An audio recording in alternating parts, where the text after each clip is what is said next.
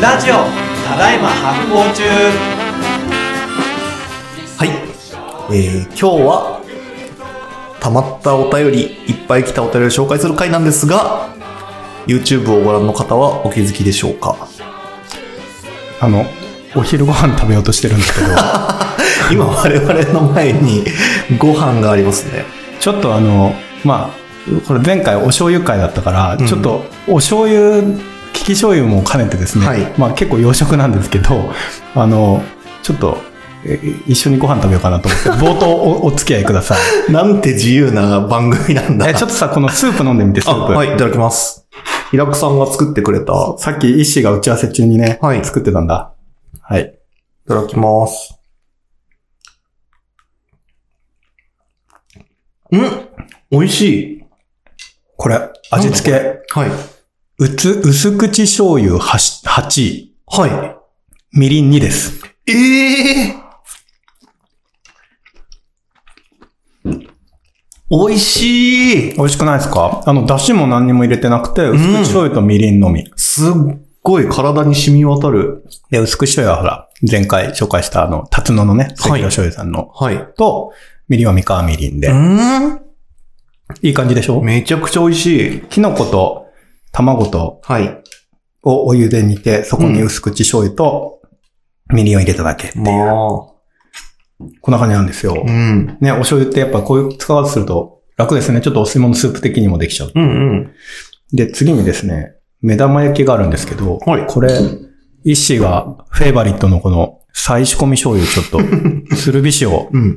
使ってもらいましょう。好きにかけて食べてください。わかりました。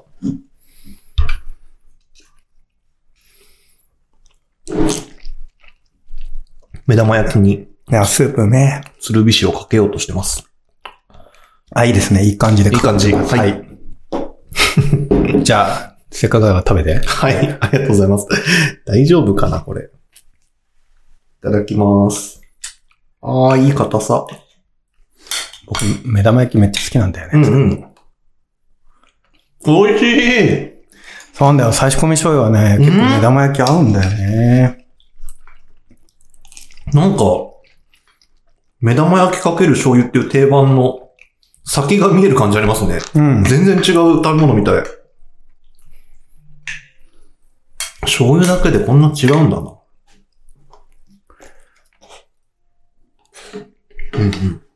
こんな感じで、いつも普段作ってる。なんか、そんな難しいことしなくてもいいし、実は、ゴリゴリの和食でなくても全然良くて、普段作ってるようなこういう単純なスープとか、目玉焼きとかにお醤油組み合わせるとめちゃめちゃ美味しいんですよ。うん。なんか、単純だけど、いい朝食でしょ美味しい。はい。皆さんもちょっとやってみてください。ということで、美味しいご飯食べました。はい。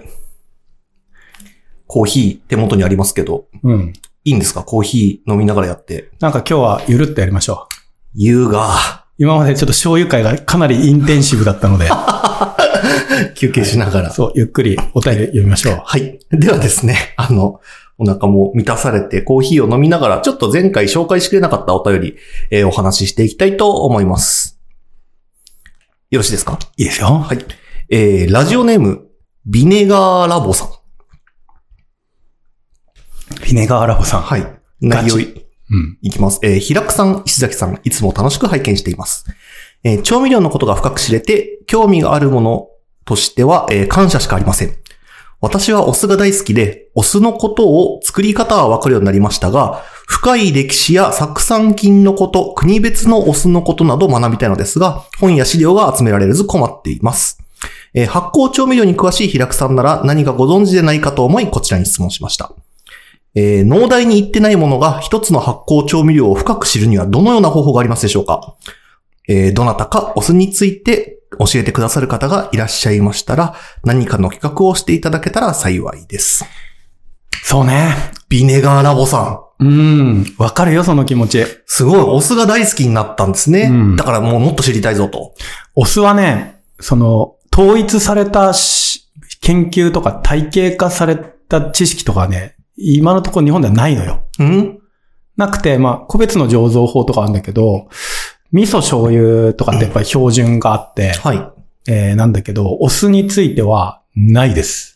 ほうで、僕も結構苦労してて、えでまずさ、そのお酢の全国横串の組合みたいなものが、一応なんか名前だけあるんだけど、うんほとんど機能してないので、ああ、そういうことなんだ。全国のお酢屋さんが一体自分以外にどこがお酢を作ってるのかわからないっていう状態な んですよ。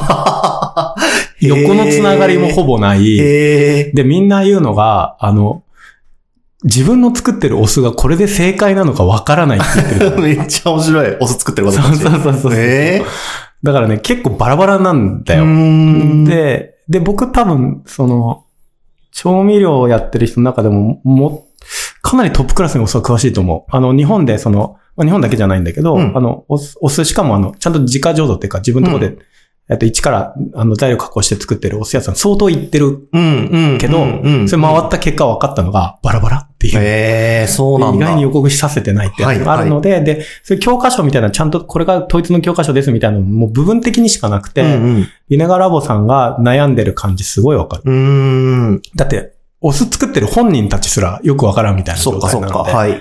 なんで、えっ、と、これについてはですね、シリーズお酢をやりたいと思いま す。ここの番組でちゃんと保管してくれるよと。はいすごい。僕は結構お酢は詳しい。まあそうだね。あの、正直、醤油とかよりも僕多分お酢の方が詳しいかなっていう感じがしそうなんまですすね。かはい。はい。じゃあの、いろいろ歴史をしずっと調べたらバラバラになってるのを集めてたりするのうーん、すごい。なんでひろこさんが一番詳しい説もあるってこといや、わかんない。もっと上には上がいるかもしれうんうんうなんい。あの、えーなんですけど、まあ、お酢については結構体系だった話するので、本当に歴史はね、紀元前まで遡っていくので、そういうシリーズお酢の回やると面白いんじゃないかはな、というふうに思います。では、オスの回、ぜひお楽しみにえーしていてください。はい。えー続いて参ります。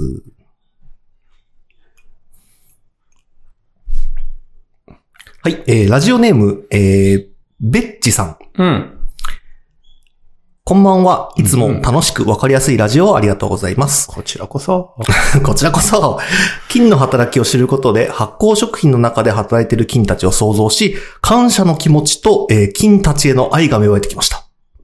そこで質問です、えー乳酸菌などは加熱すると死んでしまうと思いますが、死んだ菌も善玉菌を増やすから無駄ではないと聞きました。えーそれでも乳酸菌飲料などには生きたまま腸に届くなど、まるで生きたままの方が良いことのように書いてあります。結局どちらが良いのでしょうか加熱すると全くの無駄にはならないという程度なのかそれとも加熱しても健康効果は全く一緒なのでしょうかえー例えば味噌も加熱してない生味噌の方が健康には良いのですかという質問でございます。なるほど。これも、あの、やっぱ発酵中級ぐらいに差し掛かった人たちがみんな疑問に思うところなんですね。で、えっ、とね、結論から言うとね、うん。乳酸菌とかなんか特殊な菌以外はね、あの、生で生きてるまま取ろうが、加熱して取ろうが、胃酸で溶けて死ぬんだよ。あ、どっちにしろ、どっちにしろ。 胃で、なんか吸収される前に胃酸で死んじゃうってことですそうね。そう。だかんら、僕らの胃っていうのがなぜあるかっていうと、うん変な菌が入らないように、はいそこでこう殺菌してんだよね。うんうん。だからすごい強い酸で、どれデロデロに細胞とかも溶かしてるので、だから大体菌、さ、例えば麹菌とかを生きて、生きたものを取っても酸うでん。デロデロに溶けちゃうう。んうんうんうん。うんで、なん、なん、そうそういう感じなんですよ。うん。なんだけど、まあ、乳酸菌とか納豆菌とかの、まあ、一部特殊な酸に強い菌は、えーそこで死なないで、はい。えー腸のところに行く奴らがいる。うんうん。で、その中での一部の乳酸菌とかは、その菌自体がその腸の中でいいことをしてくれるわけじゃないんだけど、はい。お腹の中にいる善玉菌でいい働きをしてくれる菌をこう応援する、活性化させる働きがあることが分かってきていはて、い。はい。はい。最近ね。だからそれで、えー巡り巡って、その腸にいいみたいなうん。話になるんだけど、うん。まあ、これも実は、その結構働きに、なんか個人差っていうか、うん。その、その乳酸菌と相性のいい、その善玉菌がその、その人のお腹の中にいっぱいいるのかどうかみたいな問題もあるから、監視も、その絶対そうだとは言えない問題があって、結構ケースバイケースでございます。なんだけうんど、まあ、例えば乳酸菌ってやつらは、やっぱ乳酸菌の酸っていうだけあって、酸にまあまあ強いのはで、い胃酸を一部くぐり抜けて溶けずに、お腹の中に入って、善玉菌をこう応援する役割を担うとか。えー。何かしらのその免疫のバランスを取るための働きをするとか、うそうんういんう。奴らが知られています。おーなんでそこのところを、えっ、と、切り取って言うと、その生きた乳酸菌は腸にいいみたいなうん。ことに一応なってくるのねはいはいはいこれはなんか、発酵と健康っていう大きなシリーズのところにもうちょっと詳しく解説しようと思うんだけど、はいまあ結構難しいんだけどね。あの、うんその話をしようと思う。で、もう一個、その死んだ菌でもって話なんだけど、これはね、そうです。あの、えー菌の死体、まあ、菌体とかって言うんですけど、金体うん菌の体、菌体とかって言うんですけど、それが、えーっと、えーお腹の中の同じく善玉菌の餌になったりとか、有はあ効な栄養分になったりとかすることがあるので、へえ。それはそれで別に生きてなくても意味があったりとかしていて、えーで、今ね、は、まあ、結構いろんな流行流行りがあるんだよ、そのサプリメントの。ちょ、今もかな、まあ、今もかな、まあ、ちょっと前にあったのはね、ビール工房の、まあ、菌体のサプリみたいなのが結構あった。はい、はい。だから、あの、まあ、胃酸とかでね、もちろん死んじゃうし、発酵終わったらその酵母がもうほとんど止まって死んじゃったりとかするんだけど、その、まあ、酵母の死体うん。がお腹の中に行くと、まあ、善玉菌の餌になるとか、有効な栄養分になるっていうので、あの、消化を促進させたりとか、へえ。っていうので、役に立つとうん。いうような話もあり。なるほど。うん。だから、昔のさ、ほら、えー、ビールとかってさ、はいろ過されてなかったからさ、その酵母の死体ごとみんな飲んでたから、うん。なんかしらその、いい消化作用があったんだろううね。ーん。じゃあ、菌は死んでても生きてても、えー善玉菌取って良い環境を見るけど、生きたまま届くことで良くなる、えーっていう側面もあるよあのだから、そう、ねケースバイケースで統一された考え方とかはなくて、うんうん生きてても役に立つし、死んでても役に立うつとんうんうんうん。いうことがございます、ね。そういうことなんだはい。ありがとうございます。えーどんどん行きたいと思います。えーラジオネーム、グータッチ姉さん。みんな、ラジオネーム面白いな。そうだよね。えー、平久さん、石井さん、いつも楽しく、えー聞かせていただいています。先日、発行デパートメントで声をかけさせていただいた、品のいいお姉さんです。あ、あの品のいいお姉さん。 こんな風に表現していただき感激でした。ありがとうございます。実のところはおばさんです。過去閉じ。えーポッドキャストを聞きつつ、最近は平久さん著の発酵文化人類学、微生物から見た社会の形を読んで発酵について理解を深めております。えー、来ました。お醤油に関しての質問です。ズバリ、日本人ってお醤油臭いのでしょうかお私は北米に住んでいたことがあるのですが、もしかしてお醤油臭いって思われたらどうしようなんて大衆を気にした時期がありました。かっこ変な質問ですみません。えーお二人は旅先で出会った人や空港で、その土地の食文化を感じさせる匂いに気づいたことはありますか なるほどね。まあ、 多分だけど、えっ、と、お醤油を作ってる現場行くとお醤油の匂いすごいするけど、うん醸造地に行くと。大衆からはそんなにしないと思うよ。ん。大衆ってどうやって発生するんですかまず。あ、これ結構複雑なんですよ。ここにもね、微生物かかってたりするんだよ。あ、やっぱそうなんだ。うんええだから、た種の常在菌の代謝によってその香り成分が出たりとかするので、うん。何食べてるかでうん。体臭変わったりするんですけど。はいはいはいはいまんまお醤油の匂いがするってことはないんじゃなうい、ん。お醤油に関わる微生物を取ったからといって、そのままお醤油の匂いがするってことはないよっていうことですね。そうそう。だから、あの、お醤油を絞る袋とかがあるんだけど、それもちゃんと洗濯するとお醤油の匂い消えるから、えーだから別にあの、体臭がすごい醤油っぽいってことはないと思うんだけど、でもなんかその土地で醤油っぽい匂いがするとことがあるし、うんうんうん。あとなんかそのさっきのね、旅の思い出じゃないですけど、あの、まあ、国内でだとさ、僕、うん。あの、大阪の鶴橋がめっちゃ好きなの。はいはい。あの、えっ、と、そういう韓う国ん。部食の、うんかん韓国のレストランがちょいいっぱい密集してるうとこ、ん。あそこの駅降りるとさ、あの、じあの、そういう、えっ、と、アーケード側のところ、うん。降りるとちょっとキムチの匂いするよね。あー。あれ、あれするとなんか。かこう、ちょっと、あ、食べに来たなってはいはいはいいはいはいはい。い。いいし、まあ、小豆島のね、お醤油作ってるところとかの、その醤油の街のところとか行くと、やっぱりちょっとお醤油の香りがするし、はいはい。あと僕の住んでる、あの、山梨県の甲州市っていうとこワイナリーが多いので、うんうんその勝沼のワインがいっぱいこう、ワワインがめっちゃ集まってるところなんだけど、そことか秋とかにね、行くとね、ちょっとその酵母の匂いみたいなのが、発発酵してる、そのブドウが発酵してる匂いとかやっぱすんのよ。へえ。やっぱその土地と、なんかこう、発酵食品の匂いってやっぱああるなぁと思う思うけど、うん、大衆はなんかそこまで出ないんじゃないかなっていう。ん。ありがとうございます。あとは逆になんかお醤油臭いのかなみたいな話だったら、そこはもう開き直ってほしくて、うん。いいだろって言 ってほしい。お醤油の匂いしていいだろって言ってほしいね。お醤油今来てますからね。そう。いい匂いだろってう。んそこは自信を持ってこう言ってほしいですね。あ、明快。ありがとうございます。えー、続いて、えー、参ります。ラジオネーム、ライスウィズフラワーさん。あ、ライスウィズフラワーさはい。前回もいただきましたん。ね。はい、2回目ですね。ありがとうございます。えー毎回楽しみに聞いております。前回のお便りで紹介していただきありがとうございます。こちらも話し手のお二人と繋がっているんだと感じられて、とても嬉しく光栄に思いました。他他の方のお便りも面白かったです。えーさて、私は無農薬、無肥料で、えー在来種や固定種のお野菜を育てている農家さんに休日にお手伝いに行っています。そこのお野菜は本当に味が濃くて甘くて、蒸したり茹でたりするだけで大変美味しいです。そのお野菜と麹を一緒に保温して、いろいろなお野菜甘酒を作るのがマイブームです。えーこれまでに、さつまいも、里芋、かぼちゃ、ビーツ、ほうれん草、大根、人参などで作りました。うん。いろいろなお野菜で甘酒を作ると色もとても綺麗です。いいですね。豆乳やヨーグルトに混ぜると、人参甘酒はオレンジシャーベットみたいに鮮やかで、おしゃれですね。ビーツ甘酒はいちごミルクのよう。うん。ほうれん草甘酒は抹茶ミルクのような色になって味も美味しいです。うん。里芋バーはちゃんと里芋由来のとろみが残る甘酒になり、すごいじゃん。様々な発見があって面白いです。お二人もよろしければ試してみてくださいね。はい。えーところでお聞きしたいことがあります。八丁味噌名称論争といぶりがっこの製造方法論争についてお二人の見解をお聞きしたいうでわ、す。難しい問題掘り込まれてきたな私個人としては八丁味噌の老舗2社さんにはこれからもその伝統を守り続けてほしいと、えー頑張ってほしいと心から応援しています。また、いぶりがっこについても昔から受け継がれてきた、その地域ならではのう作り方があるのだから、えー現代の価値観に無理やり当てはめるのはちょっと違うかなと感じます。